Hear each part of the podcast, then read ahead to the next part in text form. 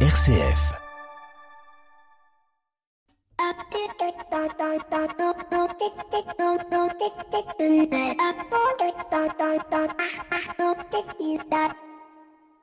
Bonjour à toutes et à tous. On ne sait peut-être pas suffisamment, mais aujourd'hui 11 millions de personnes sont considérées comme des aidants familiaux, c'est-à-dire qu'ils prennent soin d'une personne vulnérable, que cela soit un enfant, un parent, un proche, un voisin. Des aidants que l'État, les institutions publiques, les entreprises ont très souvent oubliés, alors qu'elles remplissent parfois avec abnégation une mission essentielle qui est de prendre soin de l'autre, du plus petit, du plus fragile. Une mission qui pourrait se résumer par ces mots bibliques Qu'as-tu fait de ton frère? Et la question qui se pose donc aujourd'hui est pourquoi les pouvoirs publics, les entreprises ont oublié, consciemment ou inconsciemment, cette typologie de personnes dévouées aux plus vulnérables.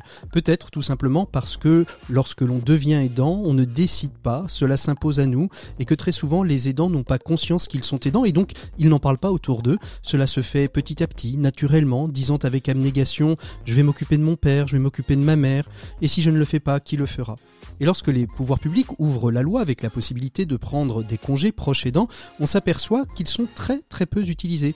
À peine 15 000 en un an. Pourquoi? Peut-être tout simplement parce que les aidants ne savent pas qu'ils peuvent en bénéficier. Ou alors que les contraintes sont tellement importantes, les documents si nombreux à remplir, que les aidants capitulent. Ce qui m'amène à cette question sous-jacente, qui prend soin de l'aidant afin de lui permettre de souffler, de soulager sa charge mentale et d'éviter le burn-out. Et ainsi aussi d'éviter de faire passer d'un statut à l'autre de celui qui donne de l'aide à celui qui va devoir en recevoir. Et pour éviter cela, eh bien, il faut plusieurs prises de conscience à avoir. Premièrement, chez l'aidant lui-même, qui doit savoir repérer chez lui les signaux faibles. Deuxièmement, dans les entreprises, avec une politique d'intégration dans leur dispositif de ressources humaines de cette catégorie de typologie de personnel qui vont être de plus en plus nombreux avec une société vieillissante. Et enfin, l'État en définissant un véritable statut avec des droits et des devoirs de ces personnes qui, sans faillir, donnent du temps, de l'amour à ceux et celles qui leur sont chers. Bienvenue dans l'écho des solutions. L'écho des solutions. Patrick Longchamp. Voilà, très très heureux de vous retrouver dans l'écho des solutions ce samedi midi. J'espère que vous portez toutes et tous très très bien une émission consacrée aux aidants. Et peut-être que certains d'entre vous sont des aidants familiaux, que vous occupez d'un père, d'une mère, d'une sœur, d'un frère, que parfois d'ailleurs vous en avez peut-être un petit peu ras la casquette, non pas que vous les aimiez pas, mais que vous aimeriez bien un petit peu euh, avoir du répit. Eh bien, nous allons voir, nous, dans cette émission, comment les entreprises s'emparent de cette question et si elles s'en emparent. Et pour nous accompagner, eh bien, je serai en présence de Thierry Calva, qui est cofondateur de la chaire des vulnérabilités, qui est sociologue. À côté de lui, nous aurons Lorraine Thévenet, ancien DRH de la SNCF, et de voir comment à la SNCF, eh bien justement, on a pris en compte cette catégorie de personnel que sont les aidants familiaux. Et puis euh, Claire Javret de la société Wello, une application qui permet non pas euh, aux aidants d'être aidés, mais à aux personnes vulnérables de pouvoir trouver assez facilement, sans culpabiliser, des personnes pour les aider, sans faire reposer sur une seule et même personne toute l'aide nécessaire. Et puis bien évidemment, on retrouvera nos différentes rubriques, nos chroniqueurs. Tout d'abord, Pierre Collignon qui nous parlera de la pénurie de main-d'œuvre dans le monde du travail aujourd'hui, Maxime Dupont qui sera tout en chanson aujourd'hui avec son Open Space, et puis bien évidemment nos deux grandes rubriques, 7 minutes pour changer le monde avec Dominique Gardy qui est président régional des EDC pour la région des Français de l'étranger et de l'outre-mer et nous reviendrons sur le congrès régional qui se tiendra en fin de semaine prochaine et tout de suite on ouvre comme chaque semaine avec l'invité écho de cette semaine. Il s'agit de Sophie Ferreira Morvan, déléguée générale de la Fondation April et justement avec elle on revient sur le baromètre annuel des aidants. C'est tout de suite, c'est notre invité écho de cette semaine. L'invité écho, Patrick Longchamp.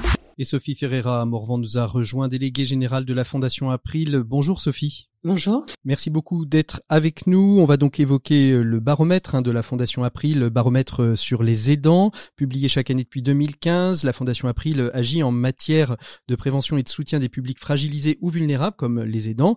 Et ils sont près de 11 millions de Français aujourd'hui à être aidants, à se dire seuls, démunis. Vous notez même que si on connaît de mieux en mieux cette notion d'aidant familial, eh bien un Français sur deux ne la connaît pas. Est-ce qu'on sait déterminer pourquoi exactement, Sophie? Alors euh, effectivement, ils sont euh, un Français sur cinq. Ça, c'est les évaluations que, donne le baromètre. Euh, mais on a des différences dans la perception d'être aidant, qu'on soit non aidant ou aidant. En fait, on est toujours autour de à peu près la moitié des personnes qui savent définir ce qu'est le terme aidant. Et ce qui est très étonnant, c'est que même chez les aidants, un sur deux ne se reconnaît pas en tant qu'aidant. Alors pourquoi? Essentiellement parce que simplement le fait d'aider un proche paraît pour la plupart d'entre eux naturel, notamment quand ce sont des adultes qui aident leurs parents vieillissants ou quand ce sont des parents qui aident leurs enfants en situation de handicap ou de maladie. Alors, euh, Sophie, euh, quels sont les, grands chiffres à retenir de, ce baromètre? Il y en a un hein, que vous mettez vraiment en, avant, qui est celui euh, du sentiment de, solitude, d'être démuni face, face à, la tâche. Mais il y a d'autres chiffres aussi à mettre en, en, avant. Hein. Oui, alors il, y a, plusieurs chiffres intéressants dans, dans cette édition 2021.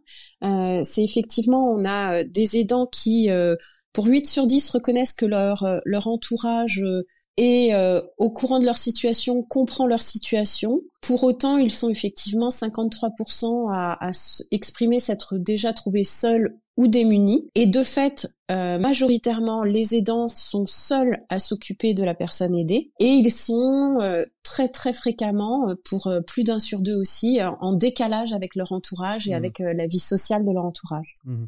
Il y a aussi un chiffre important à, mettre en, exergue, hein, que un aidant n'aide pas seulement une personne, elle, elle, peut en aider en moyenne deux, trois peut-être? Oui, on a euh, un tiers des aidants qui aident deux ou trois personnes, donc plus d'une personne, donc c'est important. C'est plutôt stable comme chiffre. En revanche, un chiffre qui, euh, a beaucoup augmenté euh, cette année, c'est la part des aidés qui habitent chez l'aidant puisque pour 18% euh, des aidants, l'aidé habite chez eux et c'est 7 euh, points de plus que l'année dernière. Mmh. Alors, euh, un, Français, sur 5 déclare apporter bénévolement de l'aide. 66% disent donc qu'ils occupent une activité avec deux ou trois aidants. Un aidant sur deux a le sentiment d'être seul. Quelles sont les solutions aujourd'hui pour remédier à ça? Est-ce que, le baromètre évoque des possibilités de répit pour les aidants? Alors oui, euh, euh, les aidants euh, expriment en premier lieu qu'ils souhaiteraient une meilleure coordination des acteurs, et ça, ça vient en parallèle avec toutes leurs difficultés dans les démarches administratives, dans l'orientation, dans la visibilité sur des solutions qui, qui existent. ils souhaitent aussi, pour 90% d'entre eux, une aide financière ou matérielle et euh, pour 88% d'entre eux, un aménagement du temps de travail, ce qui vient aussi euh, faire, faire face à l'expression du manque de temps mmh. euh, qu'ils ressentent extrêmement fréquemment. Donc ça, c'est le, le cœur hein, du message, c'est la notion de temps euh, qui, euh, qui émane de, de, de, de, ce baromètre. Les, les aidants disent toujours, c'est le temps, le temps, le temps. Oui, le temps, le soutien moral euh, sont vraiment des, des choses qui, qui apparaissent et qui continuent de progresser. Euh, un indicateur qui est plus inquiétant cette année, euh, c'est la perception que les aidants ont d'eux-mêmes.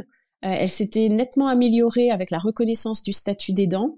Et cette année, peut-être en raison des difficultés liées à, la crise sanitaire, on a des aidants qui ont une, perception dégradée de, leur rôle. Mmh. Et tous les impacts négatifs de la situation des dents sur leur situation sont en hausse. Hum. Est-ce qu'on peut dire aussi que la Covid euh, qu'on a traversée, je ne vais pas dire qu'elle est derrière nous maintenant, mais le, gros en tout cas de la crise des deux derniers confinements euh, a, touché aussi cette euh, vision qu'on a de l'aidant dans la société et de l'aidant par rapport à lui-même et par rapport à son action? Alors oui, de deux manières différentes. Concernant l'ensemble de la société civile, elle a quand même mis en avant euh, la, situation des aidants et a certainement contribué à la progression de la connaissance du terme aidant. Mmh. En revanche, pour les aidants, euh, la crise sanitaire a été euh, extrêmement difficile. Elle a vraiment accru leur sentiment d'isolement. beaucoup n'ont pas pu rendre visite à leurs proches en institution, n'ont pas pu accompagner leurs proches lors des rendez-vous médicaux, et donc ce sentiment vraiment d'isolement a été renforcé. Et ils ont également réaliser beaucoup plus de gestes et d'actes euh, de soins ou d'actes médicaux. Mmh. Et puis euh, certains ont peut-être aussi découvert le rôle d'aidant à ce moment-là en disant oh, tu vas pas rester seul euh, chez toi, je vais t'accueillir à la maison, supportant peut-être de manière plus forte cette ce, ce rôle très particulier. Dernière question pour terminer. Est-ce que ça veut dire aujourd'hui, Sophie, qu'on est dans un entre-deux et que le statut d'aidant euh, devrait euh, être euh, au cœur de, la pensée de, nos gouvernants, d'un statut légal de l'aidant? Alors ça c'est sûr. En tout cas, les aidants expriment un, une vraie volonté. Enfin, ils sont 9 sur 10 à estimer que les pouvoirs publics, pardon, ne valorisent pas assez leur rôle. Et ils attendent vraiment des actions fortes en matière de coordination, de lieux de répit, d'information, de simplification de, de leur situation. et ils estiment que les dispositifs qui ont été mis en place, s'ils ont amélioré un petit peu leur vie, ils sont ils restent néanmoins insuffisants. Sophie Ferreira-Morvan, merci beaucoup d'avoir été notre invitée écho de cette semaine. Hein. Je rappelle qu'on peut retrouver l'ensemble du baromètre sur euh, le site de la Fondation April, que vous avez mis en place aussi une petite plateforme. On peut retrouver des paroles d'aidants. Ça peut parfois faire du bien d'entendre des gens témoigner. On trouve tout ça sur la plateforme et sur YouTube. On tape paroles d'aidants April. Je pense qu'on devrait trouver ça assez rapidement. Nous, on retrouve tout de suite euh, Pierre Collignon pour sa chronique des entrepreneurs et dirigeants chrétiens. Aujourd'hui, on parle de tout à fait autre chose. On parle de la pénurie de main-d'œuvre dans le monde du travail. C'est la chronique des entrepreneurs et dirigeants chrétiens avec Pierre Collignon. Merci beaucoup Sophie Ferreira-Morvan. À très bientôt. Au revoir. Pour une économie du bien commun, la chronique des entrepreneurs et dirigeants chrétiens, Pierre Collignon. Bonjour Pierre. Bonjour Patrick. Alors la semaine dernière, vous avez évoqué à cette même tribune hein, la question des migrants et vous nous proposez aujourd'hui de parler de la question de pénurie de main-d'œuvre. Est-ce que ce n'est pas un seul et même sujet, Pierre? Non, bien sûr, à, moins de considérer que nous serions dans une situation de plein emploi, ce qui est loin d'être le cas, et que les migrants ne serviraient qu'à faire la pointe, si je puis dire. En vérité, les choses sont plus compliquées que ça, et même s'il y a des liens à faire, on ne peut pas se satisfaire de cette seule vision des choses. Dans son point sur la conjecture française du mois de septembre euh, dernier, vous en avez peut-être parlé déjà, la Banque de France relève que la part des entreprises indiquant des difficultés de recrutement s'accroît de nouveau. Au total, désormais, la moitié des chefs d'entreprise qui ont été interrogés dans ce cadre de cette enquête déclarent des difficultés. C'est sûrement ce qui a poussé le Premier ministre à présenter un nouveau plan d'investissement dans les compétences. 1,4 milliard d'euros vont être investis sur deux ans et 900 millions dès cette année pour faciliter les embauches en formant davantage les demandeurs d'emploi et les salariés. Ce plan, évidemment, a euh, pour but de mettre fin au paradoxe qui pèse sur la reprise, la cohabitation d'un fort taux de chômage d'une part et une pénurie massive de main-d'œuvre. Alors encore un plan de relance par le financement de projets de formation, est-ce que c'est bien suffisant? Bah, L'intention est là en tout cas et elle répond à un besoin. Dans ce plan, 800 millions d'euros seront plus particulièrement destinés aux chômeurs, avec notamment des, formations qui auront pour objectif de, former 1,4 million de personnes en 2022. C'est quand même énorme. De plus, 600 euh, millions d'euros seront consacrés à la formation des, salariés. Enfin, les, contrats de professionnalisation pour les adultes vont être rendus plus incitatifs avec des aides à l'embauche. Cela dit, franchement, l'argent ne réglera pas tout. Qu'est-ce que vous voulez dire par là, l'argent ne réglera pas tout, Pierre? Simplement que nous avons en France un vrai problème d'orientation et que depuis des décennies, nous n'avons pas su orienter les jeunes vers des filières qui recrutent, tout simplement. Quand on pense à ces milliers de jeunes qui viennent chaque année échouer à l'université et qui en ressortent aigris et sans qualification, on a vraiment l'impression d'un vrai gâchis. Certes, les choses s'arrangent depuis peu avec le développement et la revalorisation de, de l'apprentissage, mais en attendant, nous voilà dans la panade, comme on dit, et, et nous payons cash aujourd'hui les fautes de ces dernières années. Alors l'apprentissage et la formation des chômeurs, c'est donc une bonne chose oui, à la condition que les formations qui seront proposées aux chômeurs correspondent aux besoins et aux attentes des entreprises. Honnêtement, ce n'est pas normal qu'on dépense autant d'argent dans la formation des chômeurs formation financée avec la cotisation versée par les entreprises, ne l'oublions pas. Et tout ça pour un résultat si minime. Il serait donc nécessaire que les entreprises et les branches professionnelles soient remises au cœur du dispositif de la formation, qu'elles puissent, à partir de leurs besoins, contribuer aux formations qui sont nécessaires. Mais honnêtement, je, je crois que ce n'est pas tout. Pour résoudre cette question, il faut aussi que le travail soit plus attractif que le non-travail. Comme le déclarait en 2019 la ministre du Travail Muriel Pénicaud à l'époque, on peut gagner plus en étant au chômage qu'en travaillant. C'est pourquoi, franchement, il est important de revaloriser la valeur travail. Travailler, ce n'est pas une punition qu'on s'impose à soi-même pour gagner son pain quotidien. Le travail, comme je l'ai dit dans ma dernière chronique, est intrinsèque à la dignité de la personne humaine. C'est pourquoi, face à la situation actuelle, il n'y a pas qu'une seule solution. Il faut évidemment passer par la formation en l'ajustant au mieux aux besoins des entreprises. Il faut naturellement rendre attractif son entreprise et donner envie de venir y travailler. Mais il faut aussi et surtout revaloriser le travail et lui redonner toute sa signification et toute sa noblesse. Merci beaucoup Pierre pour cette belle chronique qui nous replace bien le, travail dans, le contexte et euh, cette dignité de la personne humaine que vous soulignez dans euh, le travail. Merci beaucoup. On se retrouve nous la semaine prochaine. On fait une pause musicale euh, dans notre émission. On se retrouve tout de suite après avec tous nos invités où on parle de la question des aidants salariés dans les entreprises. C'est la semaine spéciale sur RCF des aidants. La semaine des aidants, c'est cette semaine. On se retrouve tout de suite après. Imagine, imagine.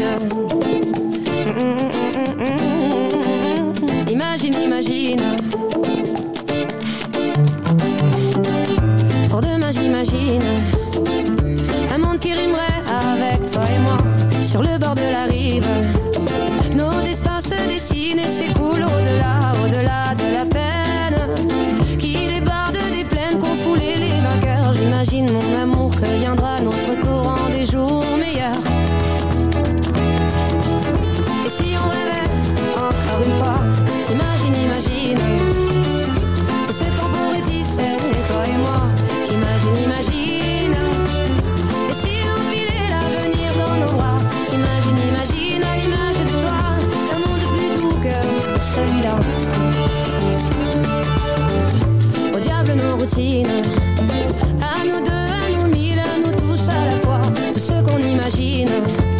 Forge nos habitudes, on est ce que l'on croit et le monde s'illumine. Un avenir se dessine pour les mondes d'ici-bas. Je lis sur ton visage cet espoir indicible que rien n'emportera.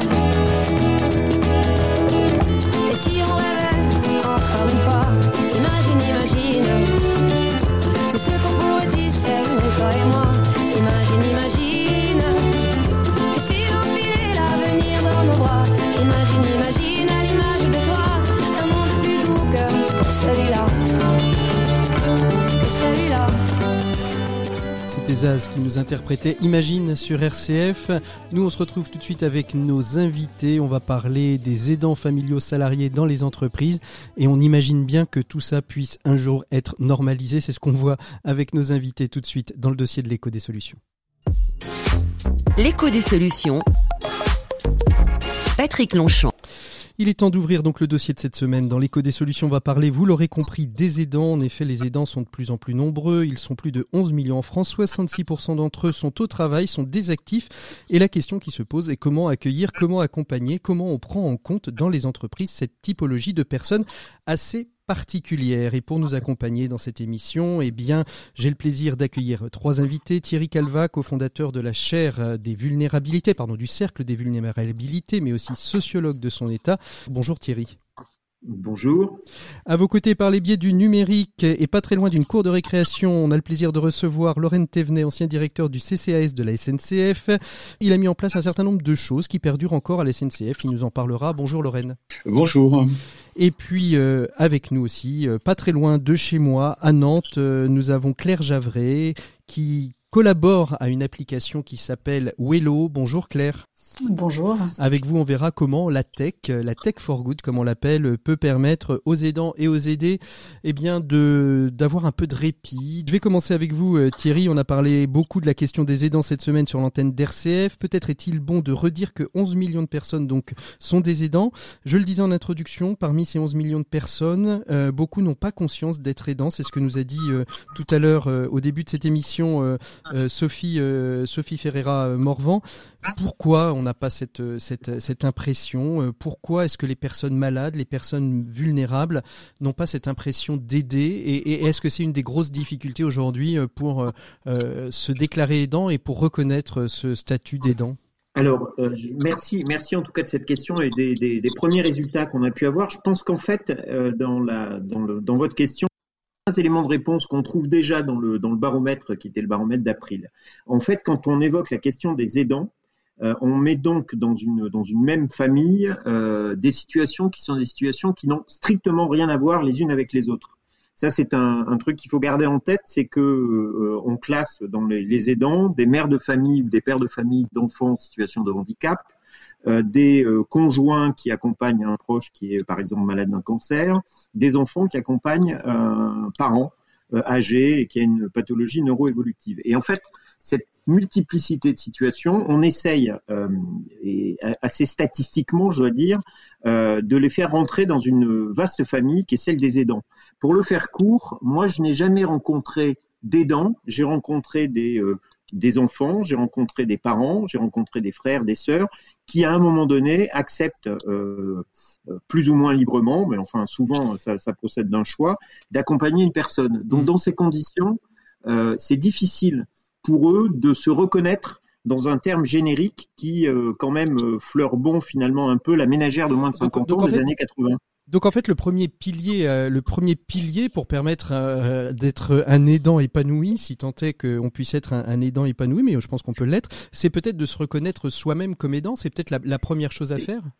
C'est une forme de reconnaissance de finalement, c'est moins la situation d'ailleurs d'aidant que les besoins que cette situation peut procurer c'est toute la toute la difficulté qu'il peut y avoir aujourd'hui à travers la question des statuts. Euh, faut-il un statut ou pas, qui est un qui est un vaste débat euh, en termes d'aidants. Les 90% de gens qui souhaitent être reconnus, en fait, ils souhaitent simplement à un moment donné pouvoir disposer des outils dont ils vont avoir besoin euh, dans le cadre de la mission qui est qui est qui est la leur. Je crois assez peu moi à la question du statut en tant que tel. Euh, je crois beaucoup plus à la question de la reconnaissance des besoins des personnes. Mmh. Laurent Thévenet, vous, vous êtes donc euh, ancien directeur du CCS de SNCF. On verra un peu ce que vous avez mis en place tout à l'heure, mais en tant que euh, participant, militant à la société, française des aidants, vous avez aussi cette, ce sentiment que être aidant, il faut d'abord se reconnaître aidant pour pouvoir agir comme aidant de manière épanouie auprès de la personne qu'on accompagne, personne vulnérable. Euh, oui, c'est toujours compliqué pour les, pour les salariés euh, qui sont confrontés à des situations, effectivement, comme le disait Thierry, à des situations très diverses, euh, de se reconnaître comme aidant. Et peut-être qu'il y a un moment comme ça, et c'est peut-être dans l'écoute, simplement avec différents interlocuteurs qu'ils peuvent rencontrer, soit au sein de l'entreprise, soit en dehors, où ils peuvent comme ça cheminer vers cette cette reconnaissance pour eux-mêmes d'être aidant d'un parent, d'un enfant ou d'un conjoint, enfin selon la, situation. C'est un, un long chemin qui, qui, qui évolue au, au, cours du temps. Claire, Claire Javray, quand vous avez euh, créé euh, avec euh, Alexandre Bonte Wello, l'idée de base c'était plutôt de déculpabiliser les personnes aidées de demander de l'aide. Vous aviez le sentiment que ça pourrait peut-être apporter elle-même cette application de l'aide aux aidants pour ne pas être tous tous tributaires de, de la même tâche tout le temps? Ah oui, complètement. L'idée première était même euh, de, d'aider les, les aidants à s'organiser autour d'une personne en, perte d'autonomie. Et très rapidement, euh, très rapidement, l'aide aux aidants a été euh, une évidence dans le premier développement. Mmh, dans le premier développement. Euh, Thierry, vous disiez que du point de vue légal, euh, les, aidants, il n'y avait pas de statut d'aidant, que quelque part il en faudrait peut-être pas. En revanche, il y a des, lois hein, qui ont été, euh, mises en place. Il y a eu une possibilité pour les proches aidants de pouvoir prendre des congés. Ça s'appelle le congé proche aidant. On a vu, il y a 11 millions de personnes, 66% de ces personnes sont des actifs. Et aujourd'hui, si j'ai bien vu la statistique, au bout d'un an, seulement 15 000 congés proches aidants. Est-ce qu'on sait pourquoi ce ce, congé proche aidant ne fonctionne pas ah ben, si j'avais la réponse, je, je pense que je, je, je, vous la dirais. Euh, je vous la dirais. Juste, non, je, reviens juste et je, vais vous répondre, hein, mais c'est une mm. façon aussi de vous répondre. Sur, sur la question du statut, il n'y a pas besoin de statut pour être reconnu.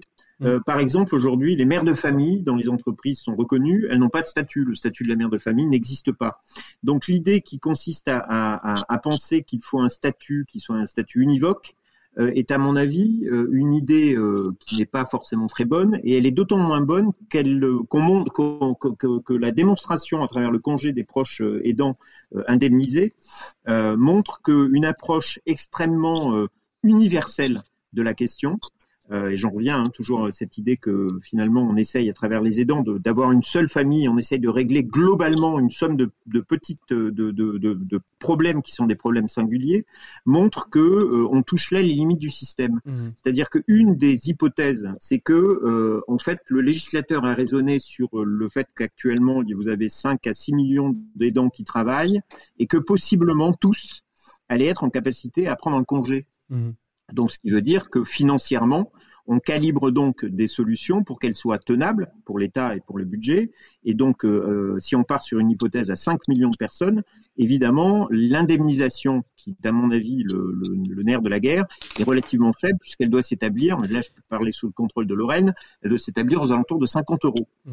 Donc 50 euros par jour pour quitter son emploi et aller accompagner un proche. Mmh. Et si on, si on avait quitté euh, cette idée euh, qui, est une idée finalement très universelle en voulant dire on va servir 5 millions de personnes, mais plutôt se concentrer sur ceux qui en ont réellement besoin, c'est-à-dire ceux qui sont dans des situations qui sont des situations euh, euh extrêmement compliquées, voire délétères pour eux, c'est-à-dire à peu près 30% de 30% des, aidants. Sans doute aurait-on pu euh, davantage personnaliser l'accompagnement de ces personnes euh, en leur permettant de profiter de montants euh, d'indemnisation plus importants, puisqu'ils auraient été les seuls d'ailleurs à pouvoir en bénéficier. Lorraine Thévenet, quand à la SNCF, vous avez euh, mis en place avec le, Centre d'action sociale tout un dispositif d'aidants, avant qu'on en parle, quel a été le déclic? Est-ce qu'il y a eu quelque chose dans votre vie, dans, dans vos proches, dans vos proches collaborateurs qui a fait de vous dire il faut vraiment qu'on s'intéresse, nous, à cette question d'accompagner les salariés dans l'entreprise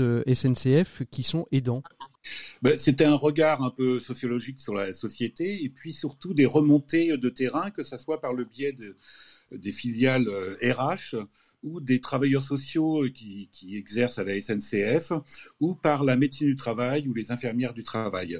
Cet ensemble de, remontées nous disait là, voilà, on, on, a quelque chose là, euh, une problématique que personne ne traite vraiment. Euh, ni du côté de la question du handicap, ni du côté du maintien dans, dans, dans l'emploi, par exemple.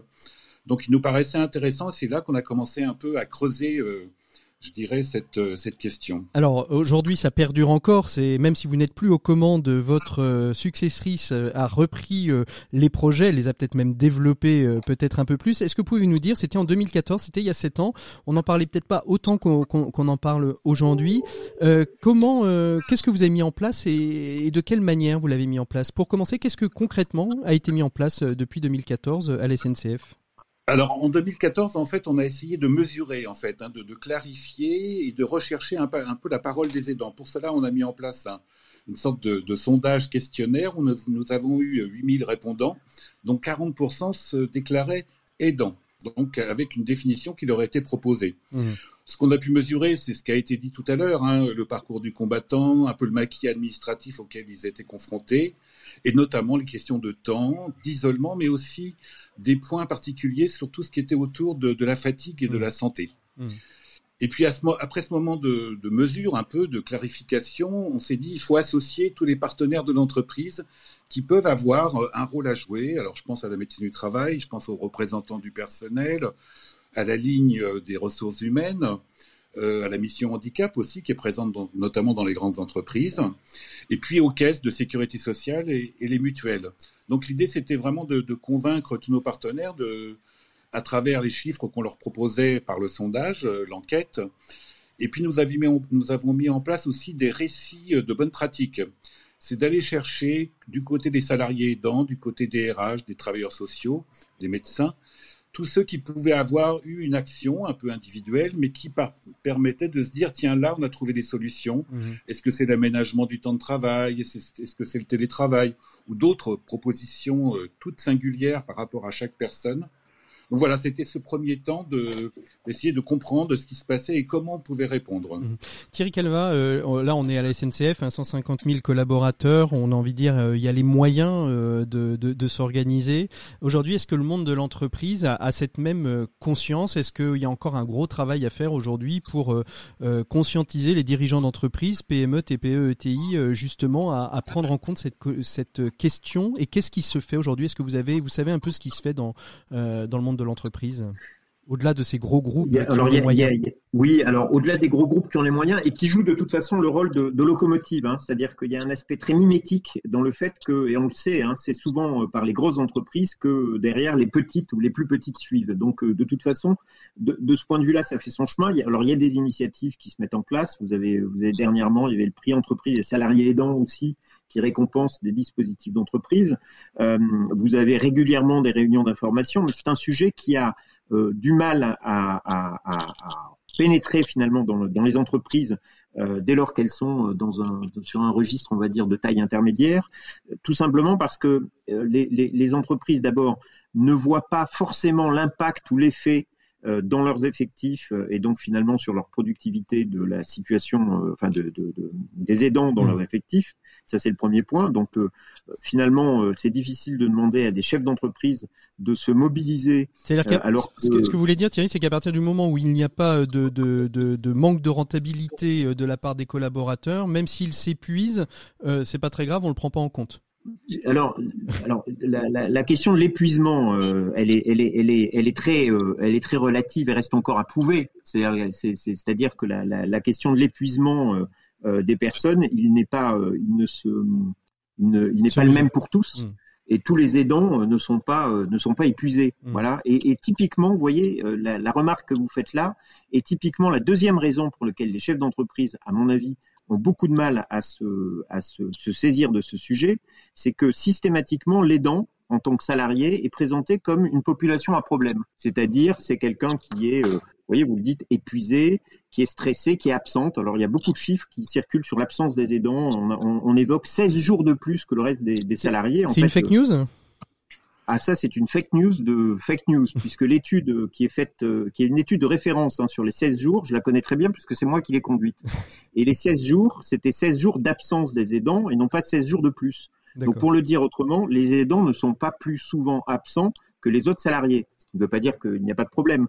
Mais euh, ce que, ce que, ce que, ce que je veux dire, c'est que si les, si les entreprises ne se saisissent pas plus du, de, la, de la question et en dehors des grands groupes, c'est qu'à un moment donné, la présentation qui est faite du sujet est souvent une présentation à charge mhm. pour les aidants qui sont une population à problème. Qu'est-ce qu'on pourrait donner comme conseil euh, pratique et concret justement à des chefs d'entreprise ben voilà, justement, euh, j'y venais, hein, c'est que euh, vraisemblablement aujourd'hui, c'est plutôt de mettre l'accent sur le potentiel qui est celui des aidants. Il y a une, il y a une étude qui a été menée euh, ben, notamment avec l'Association française des aidants et avec AG2R, la mondiale, euh, avec le soutien du ministère du Travail, qui a été menée avec le Cercle Vulnérabilité Société, où on a mis en avant les compétences possiblement induites par les situations d'aidance. Mmh. Et dedans, vous avez notamment quatre blocs de compétences qui ont été identifiés et qui sont les compétences attendues par les entreprises à un horizon 2025-2030 d'après le Forum mondial économique.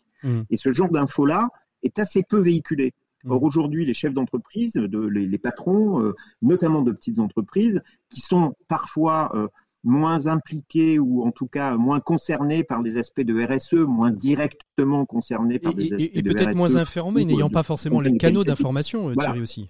Exactement, étant, étant moins informés, euh, Aujourd'hui, la, la, la, seule, la seule chose qu'ils entendent des aidants, c'est le fait qu'effectivement, c'est une population à problème. Ben, quand vous avez une population à problème qu'il faut gérer, et vous ne voyez pas forcément son impact dans vos effectifs, qu'est-ce que vous faites? Vous détournez la tête. Mmh. Alors Lorraine, euh, c'était euh, Thierry dit, c'est une population à problème. Comment vous, est-ce que vous avez euh, travaillé justement avec l'ensemble de ces parties prenantes? Ça a été compliqué de convaincre les RH de, de, de prendre en compte cette catégorie, cette typologie de salariés qui, comme vient de le dire Thierry, ne sont pas plus absents que les autres et n'ont pas plus de problèmes que les autres, mais qui ont besoin peut-être de plus d'agilité dans la manière de s'organiser? Oui, oui, je pense que euh, les, entreprises, alors que ce soit les grosses et, les plus petites, ont effectivement une difficulté à, bien comprendre et, et, ne pas stigmatiser une population qui serait aidant et donc équivalent problème. Effectivement, je, partage tout à fait l'avis de Thierry sur euh, les, aidants. On, on, développe des capacités, je pense notamment à la coordination autour des soins sur une personne âgée ou sur un enfant handicapé. Euh, et ça, c'est quelque chose qui peut se reproduire en termes de potentiel, de compétences au sein de l'entreprise. Donc il y a un discours à avoir qui, est bien de montrer les difficultés rencontrées et en même temps de montrer les potentiels éventuels. Je crois que euh, ce qui est difficile euh, peut-être, c'est de, de, convaincre l'ensemble des partenaires. En même temps, chacun des partenaires est confronté dans sa vie personnelle aussi à des situations d'aidants par rapport à ses parents ou par rapport à des enfants ou des conjoints. Donc je crois qu'il faut euh, vraiment écouter la parole des aidants pour pouvoir proposer des offres, que ça soit des offres, je dirais, un peu RH entre guillemets, c'est-à-dire l'aménagement du temps de travail, l'aménagement des horaires, le télétravail. Alors, on l'a vu pendant la crise sanitaire, effectivement, ça a fait bouger les, un peu les ça, choses. Ça a fait bouger les lignes, hein. je pense que ça a dû même... Oui, oui, tout à euh, fait. ouais. Il y avait des, des, des, restrictions, des réticences, on peut dire, autour du télétravail. Et c'est vrai que la crise sanitaire bah, a complètement rompu ces, ces, ces réticences. Mm. Alors même maintenant, s'il y a encore des débats, bien sûr. Mais l'idée, c'était quand même de, de, pouvoir aussi offrir euh, des moments d'écoute à ces personnes, alors que ce soit des plateformes comme on, a, comme on a pu les mettre en place, que ce soit des prestations, ça a été dit tout à l'heure, d'aide financière. Euh, que ça soit aussi des temps de répit. Je pense que les gens ça, ont besoin C'est un petit peu le cœur hein, de, de, de, la réflexion aussi. C'est le temps de le temps du répit. Claire euh, sur sur Wello, ça a été ça le déclic d'Alexandre hein, quand il quand il a lancé euh, l'application Wello. La première chose c'était euh, c'était une situation de voisinage. Donc oui, oui, effectivement, le démarrage de Wello est, lié d'une situation de, de voisin d'Alexandre, euh, qui en sortant de chez lui a, a, découvert que les volets de sa voisine étaient restés fermés et les enfants de cette voisine euh, lui ont indiqué que bah, ils habitaient trop loin, ils pouvaient pas s'organiser euh, pour pour euh, que, que, que leur maman reste à domicile et donc elle était elle est partie en en, en EHPAD. Euh, et là effectivement le déclic a été de se dire bah c'est bizarre parce que nous les voisins peut-être on aurait pu non pas faire les soins, mais euh, on aurait pu s'organiser. À, à, à, à, voilà à faire en sorte que qu'une journée puisse bien se passer en fermant les volets, apportant le pain, etc. Ces petits gestes du quotidien. Alors expliquez-nous un peu sûr, comment comment fonctionne Wello pour qu'on comprenne bien, parce que à la fois ça peut être un super outil pour des particuliers ou des aidants pour qu'ils puissent s'organiser, mais ça peut être aussi un super outil à proposer dans les, les directions des ressources humaines, dans les CCAS, euh, aux aidants d'une d'une entreprise et de collaborateurs. Comment ça fonctionne aujourd'hui, Wello, euh, Claire? Alors Willow, ça fonctionne avec, on va dire, deux familles d'outils. Euh, D'abord des, plateformes de services qui sont qui sont développées en marque blanche pour des pour des partenaires et qui permettent euh, aux aidants de trouver en ligne vraiment des, bah, des services accessibles, des services de proximité. C'est-à-dire, je suis aidant dans telle ville, je recherche autour de chez moi des services qui me correspondent. Donc ça peut être un lieu de répit, ça peut être une aide d'un bénévole, euh, ça peut être des activités, beaucoup d'activités, euh, sophrologie, mais également des, sorties entre aidants ou, ou pas que, des, activités de loisirs pour sortir euh, de l'isolement. Et donc via le numérique, on va on va permettre à, aux aidants bah, de, de, trouver des ressources de proximité et de rentrer en relation avec les structures qui les proposent. Et puis avec d'autres aussi aidants pour pouvoir échanger, partager, c'est toujours important. On parlait de l'écoute, mais aussi le partage d'expérience, elle permet aussi de, de, relativiser. De partager aussi avec, avec d'autres aidants. On travaille sur des, euh, sur des mécanismes de, de, de pair aidance à travers des communautés numériques. Donc là, on est encore en expérimentation là-dessus parce que euh, les aidants, euh, si, si, on parle des aidants qui sont plutôt les, les conjoints mmh. des personnes atteintes de maladies neurodégénératives, sont pas forcément des personnes ultra numériques. donc euh, on avance euh, tranquillement, on va dire, sur ces sujets pour que ça corresponde aux usages numériques d'aujourd'hui aussi. Et alors la Donc, deuxième voilà, partie peut, de, de Wello, c'est quoi ouais, voilà. Après une fois qu'on a Donc, les plateformes de services, on peut s'organiser, du coup trouver à proximité ce, ce, dont on a besoin et aller plus loin qu'un annuaire et avoir une info, mais vraiment demander un service en ligne. Donc ça c'est important de de, le dire. Et puis, euh, bien sûr, bah, de pouvoir se coordonner, c'est échanger. On euh, tout à l'heure, l'interlocutrice parlait de, euh, du baromètre des aidants et du besoin numéro un de coordination des acteurs.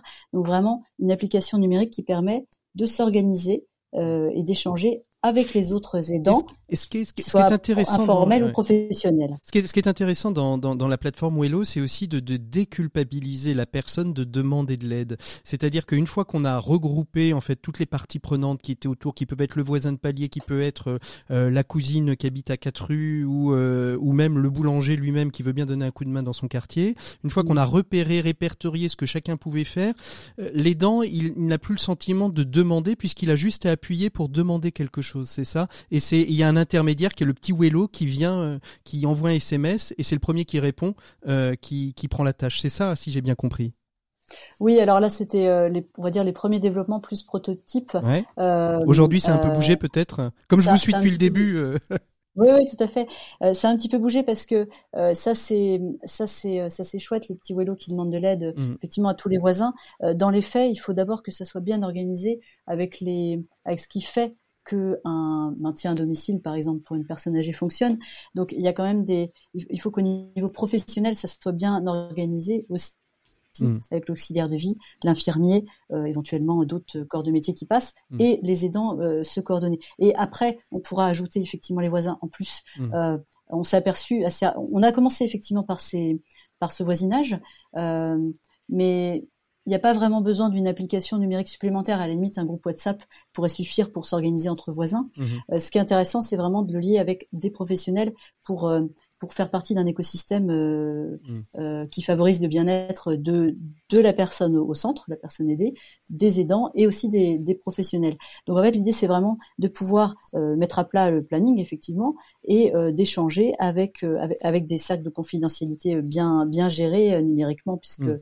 tout le monde n'a pas accès en particulier aux données de santé, que l'infirmière puisse transmettre une information et d'avoir des informations mutualisées pour pour pour tout le monde. Thierry, Lorraine, vous connaissiez Wello? Dans dans, dans l'écosystème des aidants, des, des des personnes vulnérables. Elle est connue cette petite application? Je pense que vous n'êtes pas connu à la hauteur du service que, vous, rendez. Et, et, et au-delà de ça, euh, ce que je trouve vraiment intéressant dans cette application, c'est qu'elle procède d'un geste très simple. Euh, c'est-à-dire finalement euh, l'intuition initiale, elle, est, elle est très simple et très simplement menée, avec, avec, une, avec une, à la fois de la technologie, mais l'ensemble est très simple. Et, et ce qui est intéressant aussi, et je pense que les aidants peuvent être aussi regardés sous cet angle-là, c'est qu'elle finalement, c'est une application qui aujourd'hui s'applique aux aidants, mais qui demain peut s'appliquer à l'ensemble de la société. C'est-à-dire que derrière, euh, euh, on va créer des formes de sociabilité, euh, de solidarité, qui vont bien sûr concerner les aidants, mm. mais qui demain peuvent concerner tout le monde. Et, ça, c'est un, ça, il me semble que s'agissant des, aidants, on est vraiment face à une figure de, qui est quasiment un modèle de société qui, pour le coup, assez peu mis en avant, qui est que finalement, il joue toujours une, forme de partie avec un coup d'avance hmm. par rapport au reste. Ça a été le cas pendant le confinement, où on s'aperçoit finalement que professionnellement, les aidants ont finalement mieux vécu les contraintes professionnelles, j'insiste hein, sur les contraintes professionnelles, travail à distance, etc., tout simplement parce qu'ils étaient habitués à la situation. C'est aussi le cas euh, dans d'autres dans d'autres euh, comment dans d'autres situations secteur d'activité. Euh, ils se sont adaptés aussi aux contraintes qui étaient des contraintes là pour le coup sanitaires, euh, de voir moins se déplacer, etc. Il y a chez, chez les aidants, il y a une forme de sobriété. Oui qui est euh, d'humilité euh, même finalement très modélisante. Ouais, et, euh, et, la, la, la, technologie pour vous Thierry, elle, elle va, elle va, elle va vraiment être. On parle beaucoup de la tech for good. Il y, y avait plein de d'acteurs, de, hein, Claire, que j'aurais pu faire à venir. J'avais rencontré aussi d'autres Nantais avec l'application Kipling sur l'activité physique adaptée, qui peut être aussi un, un, bon un bon moyen de, de, proposer aux aidants des moyens de relaxation et même aux personnes aux personnes en vulnérabilité. Mm. Il y a Prevencare qu'on a aussi reçu dans, dans, dans cette émission il y a, il y a quelques mois. Bref, vous êtes de, de multisecteurs. La, la tech aujourd'hui, euh, Thierry Calva, bien utilisée, ça peut être un vrai levier pour permettre aux aidants euh, de, de trouver finalement un équilibre euh, vie pro, vie perso, vie d'aidant. Ben, la, la, la, tech a une, une, capacité à démultiplier. En fait, euh, c'est une capacité à démultiplier l'action de l'action des aidants, donc finalement à amener des gros gains, notamment en termes de temps, mais pas que, hein, euh, avec un effort qui est relativement moindre pour le dire différemment, ça fait de chacun des aidants une forme d'Iron Man. euh, qui, euh, super héros euh, qui, est, qui, est, alors c'est j'ai Iron Man moins pour la dimension de super héros que pour les capacités énormes qu'il développe avec finalement un tout petit bonhomme qui a beaucoup beaucoup de beaucoup de beaucoup de pouvoir. Et finalement la tech c'est ça. Après ça pose d'autres problèmes mais qui sont pas d'ailleurs ceux de, de Yellow hein, mais mm. euh, ça pose d'autres questions qui sont au Hello pas pas Yellow au Hello euh, ça pose d'autres questions qui sont notamment le, le fait que l'aidant, à un moment donné, puisse avoir le choix. Mhm. C'est-à-dire que la, la, nouvelle technologie ne s'impose pas comme étant le standard ou le canon qui fait que si euh, l'aidant ne, ne l'utilise pas, il serait un mauvais aidant, ce qui peut être possiblement un risque. Hein. Faut pas le culpabiliser euh, en plus déjà de se culpabiliser voilà, lui-même. Il ne s'agit pas de le culpabiliser. Donc finalement, qui garde la main sur la capacité qu'il a euh, à, à, vouloir mm. euh, se faire aider ou, ou, ne pas se faire aider. Mm. Alors après, on peut, on peut, travailler sur les raisons pour lesquelles il se fait pas aider ou les raisons pour lesquelles il se fait aider, ça c'est autre chose. Mais simplement de préserver en permanence euh, la capacité qu'il peut avoir à choisir. On, on, on va s'arrêter là parce qu'on on est en train de péter les scores, comme on dit, euh, de la durée de, de ce dossier très rapidement euh, pour clore. Lorraine, Claire, Thierry, votre espérance, votre souhait pour les aidants, pour les personnes en vulnérable, pour cette société vieillissante. Je vais commencer par vous, Lorraine. Ben, je crois que pour les, en tout cas pour les salariés aidants, euh, il y a encore des, des, mesures, des propositions à faire, euh, euh sans parler de statut d'aidant qui me semble un, un, faux, une fausse question, mais en tout cas que, que se développe, euh, que ça soit cette prise de conscience dans les entreprises, dans la société, en interentreprise ou dans les grandes entreprises, mmh. mais aussi d'aider les petites entreprises à développer des, des, des, des possibilités euh, diverses d'aménagement du temps de travail, de répondre à ces questions qui sont vraiment autour du temps euh, des salariés. Merci beaucoup Lorraine. Claire, euh, pour vous, qu'est-ce que c'est votre souhait, votre espérance Au-delà, bien évidemment, que Wello devienne incontournable sur le marché de l'application pour les aidants? bah, que, que les aidants bénéficient de, de, de ce qui est possible pour tout le monde en fait. C'est-à-dire hmm. que, euh, enfin en termes numériques, euh, il y a plein de choses euh, hyper abouties et dans le domaine médico-social, on accuse quand même un, certain retard et que bah, les aidants puissent juste bénéficier d'outils modernes pour pour s'organiser, se coordonner. Et puis on est tous quand même plus ou moins aidants, même en tant que voisins, hmm, on est plus ou moins aidants d'un proche. Voilà. être attentif et regarder autour de soi. À une, société, plus inclusive, on disait tout à l'heure. Euh, finalement, on est tous, euh, on est tous aidants. et, et, être attentif autour de soi. Le mot de la fin pour vous, Thierry, que je sais très bavard. Euh, c'est une lourde responsabilité. Vous allez devoir en moins de 30 secondes clore notre, notre échange. Si, si j'ai un rêve, si j'ai un rêve, notamment par rapport aux entreprises, c'est de se dire que dans 10 ans, les aidants soient devenus une forme de banalité dans mm. l'entreprise. C'est-à-dire qu'à un moment donné, ils occupent totalement leur place et qu'on ne, ne, ne, fasse plus finalement une, une forme de, de distinction. possible discrimination ou distinction vis-à-vis d'eux. Merci beaucoup à tous les trois d'avoir été nos invités du dossier de l'écho des solutions. On se retrouve euh, donc la semaine prochaine pour un prochain dossier et tout de suite on continue avec notre chronique expert avec Maxime Dupont et son open space. Maxime Dupont aujourd'hui euh, c'est tout en chanson qu'il va être. Il va nous parler de son open space à la manière de Renault. Open Space, Maxime Dupont. Voilà, il est temps de retrouver Maxime. Bonjour Maxime. Bonjour Patrick. Alors aujourd'hui Maxime, votre chronique reprend un tube de Renault dans mon HLM, un tube détourné si j'ai bien compris. Hein. Oui Patrick, et dans mon HLM va devenir bien sûr, vous l'avez deviné. Dans mon open space. Exactement, dans mon open space. Alors, qu'est-ce que ça donne exactement? On y va, vous vous n'allez pas la chanter, hein, mais vous allez, vous allez, vous allez la slammer presque, hein. c'est ça Maxime? Oui, voilà, je vais essayer de slammer pour, pour respecter vos, euh, vos oreilles. Allez, c'est parti. Au rez-de-chaussée, dans mon open space, il y a une espèce de barbouze qui surveille les entrées, qui tire sur tout ce qui bouge. Vous n'êtes pas masqué, il prend la température avec son thermomètre pour être totalement sûr que les gars sont bien nets. Il rate pas un badge, il connaît tout le monde, on peut plus dire son âge, il ressemble à James Bond. Il est tellement relou que la direction du site essaie sans tabou d'organiser sa fuite. Pure Skill Space, mon open space et le café du 8 ah, qu'est-ce qu'on l'aime. Au premier, dans mon open space, il y a le jeune cadre dynamique, costard en alpaga, celui qui a payé 20 briques sa nouvelle Tesla. Il a trimé 20 ans pour en arriver là, maintenant il est content, mais il parle de se casser. De toute façon, il peut pas, il est bien bloqué par son contrat bétonné et l'emprunt pour la Tesla, parce que naturellement, sa clause de non-concurrence, il l'avait pas relue, faut rester pour la France. Pure Esquile Space, mon open space, et le café du 8 ah, qu'est-ce qu'on l'aime? Au deuxième, dans mon open space, il y a une bande d'allumés qui bosse à 6 ou 8 dans 15 mètres carrés. Il y a tout le temps de la musique, des sacrés spécialistes qui discutent à toute heure, ils sont toujours en piste pour glander avec cœur. Ils bossent comme ça, relax, il y a des tapis par terre, les patrons sont furax, ils font un boucon d'enfer. Quand c'est l'heure de la cantine, ils prennent les meilleures tables, squattent le rap de tagine, des gourmets redoutables. Pure Esquile Space, mon open space, et le café du 8 ah, qu'est-ce qu'on l'aime. Troisième, dans mon open space, il y a celui que chacun appelle le boss. Même que ça lui plaît pas bien, il dit qu'il est manager. J'ai jamais bien pigé la différence profonde, il pourrait m'expliquer, mais ça prendrait des plombes. Depuis sa promotion, tout le monde soupire, tout l'immeuble le regarde, à chaque nouveau codir. N'empêche que s'il partait pour une nouvelle expat, ça se trouve, on le regretterait, il est assez bonne patte. Pure Skill Space, mon open space, et le café du 8 ah, qu'est-ce qu'on l'aime. Puis il y a aussi dans mon open space un programmeur geek, un responsable talent, un comptable un peu strict qui se balade en survêtement, une directrice marketing au bel accent allemand, un mec qui fait du pricing, c'est vachement enrichissant. Quand j'en ai marre de ces braves gens, je fais un saut au huitième pour construire un moment, faire passer la semaine. J'enchaîne les cafés et quand le jour s'en va, j'ai plus qu'à rentrer. C'est vous dire si j'aime ça. pur Esquile Space, mon open space et le café du 8 Ah, qu'est-ce qu'on l'aime.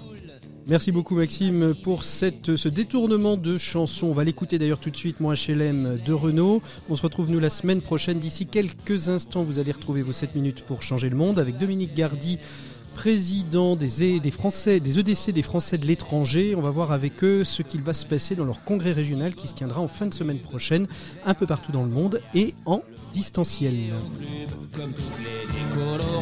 Elle a sa mini Cooper, elle allume tout le quartier quand elle sort son cocker. Au manif de gonzesse, elle est au premier rang, mais elle veut pas d'enfant parce que ça fait vieillir, ça ramollit les fesses et puis ça fout des rides. Elle l'a lu dans l'Express, c'est vous dire si elle lit.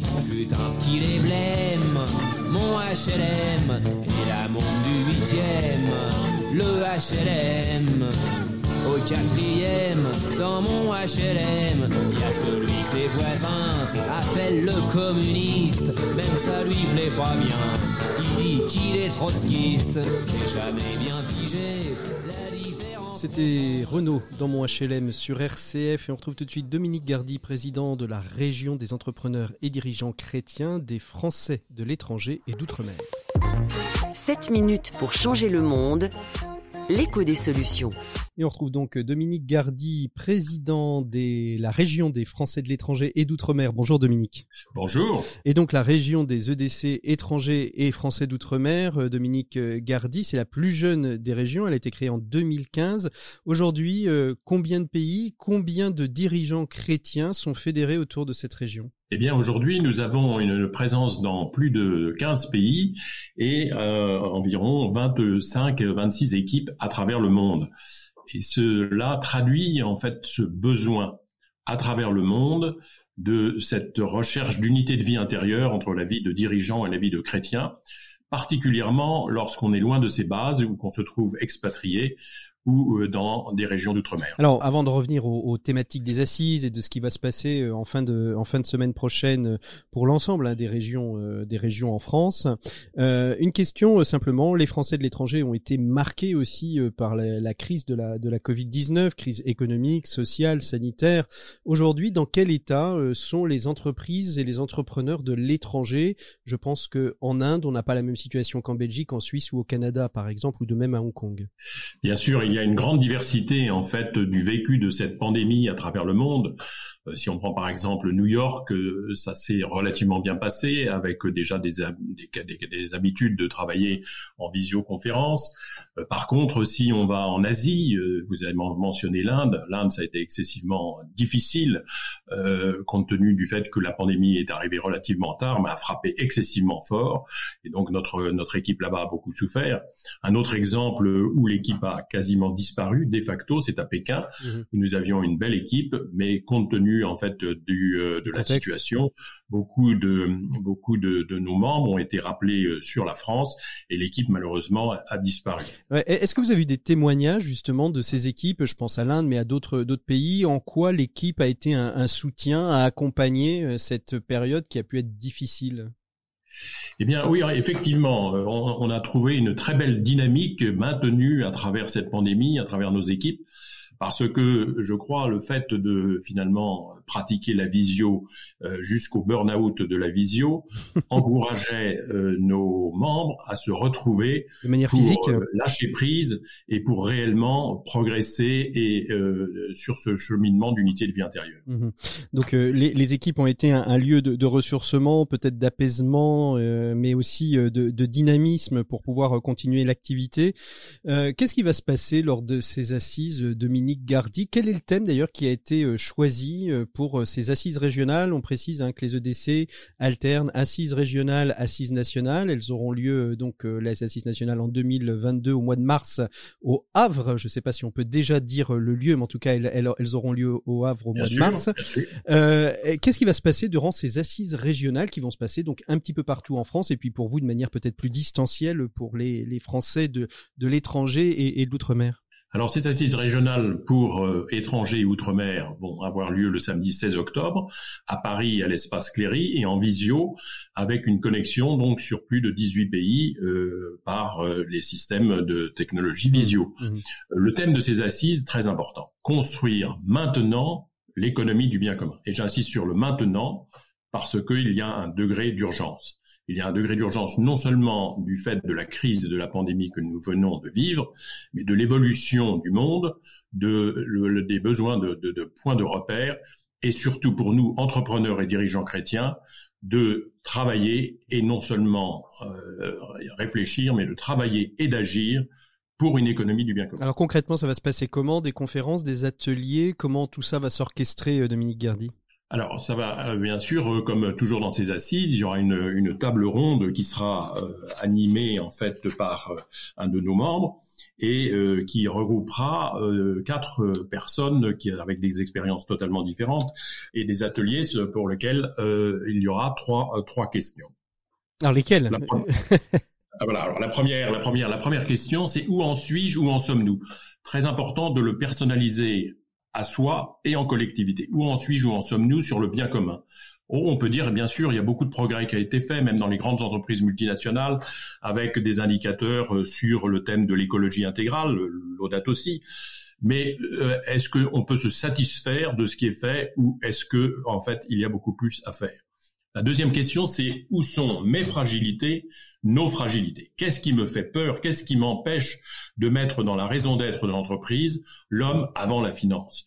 Le, de qu'est-ce qui m'empêche en fait de réellement travailler sur une transformation de ma société, de mon entreprise au service du bien commun? Et puis la troisième question, c'est agir. Toujours, comme je venais de le dire, réfléchir, c'est bien, mais il faut agir. Qu'est-ce que je fais dans ma vie personnelle? Mmh. Qu'est-ce que je fais dans mon entreprise? Et qu'est-ce que nous faisons collectivement en équipe EDC pour réellement construire cette économie du bien commun maintenant, Mmh. compte tenu de l'urgence? Et puis, et puis de l'engagement aussi, parce que vous dites qu'est-ce qu'on fait, c'est c'est la marque du présent, euh, mais il faut aussi euh, marquer l'avenir. C'est vers quoi, vers quoi je, je m'engage aussi? Est-ce qu'il y a des engagements concrets qui vont être pris lors de, pour par chacun? Est-ce que vous vous œuvrez dans cette dynamique-là? On, on- on a décidé en fait dans, dans, dans ce programme d'être un petit peu euh, provocateur. Euh, provocateur dans le sens euh, de dire ne nous satisfaisons pas de ce qui a été fait, mais il faut radicalement changer. Mhm. Il faut, faut de façon très euh, significative que chacun œuvre là où il ou elle est, soit dans son entreprise, soit dans son environnement, pour en fait euh, mettre les plus fragiles à la première place. Comment on mesure euh, dans, le monde économique, on appelle ça la mesure d'impact, mais euh, peut-être que chez les EDC, on, peut appeler ça euh, comment est-ce qu'on en mesure les fruits aujourd'hui? Est-ce que, vous, allez rechercher euh, non pas des résultats, mais en tout cas euh, les, fruits qui ont été euh, portés par ces réflexions, par ces mises en action? Les, fruits le- que ce sont en fait le résultat de ce que nous allons semer. Ce que chacun sème dans son environnement, et ça peut être petit pas par petit pas, c'est pas nécessairement une révolution, c'est peut-être des évolutions. Mais nous croyons que plus nous sommes nombreux, et non seulement les EDC, mais avec des partenaires, à parler du bien commun, et non pas du bien commun qui est souvent galvaudé comme terme, mais de l'économie du bien commun, plus nous sommes nombreux, plus nous semons des graines pour euh, porter des fruits aujourd'hui, demain, pour réellement changer le monde dans lequel nous vivons. Merci beaucoup Dominique Gardy d'avoir été notre invité de ces 7 minutes pour changer le monde. Des régions qui vont donc toutes se réunir en fin de semaine prochaine pour réfléchir ensemble sur euh, maintenant euh, comment construire l'économie du bien commun euh, à distance pour Paris et puis pour les Français de l'étranger et d'outre-mer. Merci beaucoup. Nous on se retrouve la semaine prochaine pour une prochaine émission de l'écho des solutions. D'ici là, portez-vous toutes et tous très très bien. Vous pouvez nous retrouver sur les réseaux sociaux bien évidemment, sur toutes les plateformes de podcast. Pour trouver l'écho de la planète, abonnez-vous. Vous pouvez aussi nous écrire à écosolu.rcf.fr si vous voulez faire des remarques, si vous avez des idées d'émissions. Et puis on vous souhaite à toutes et tous un très très bon week-end. À très bientôt. Au revoir.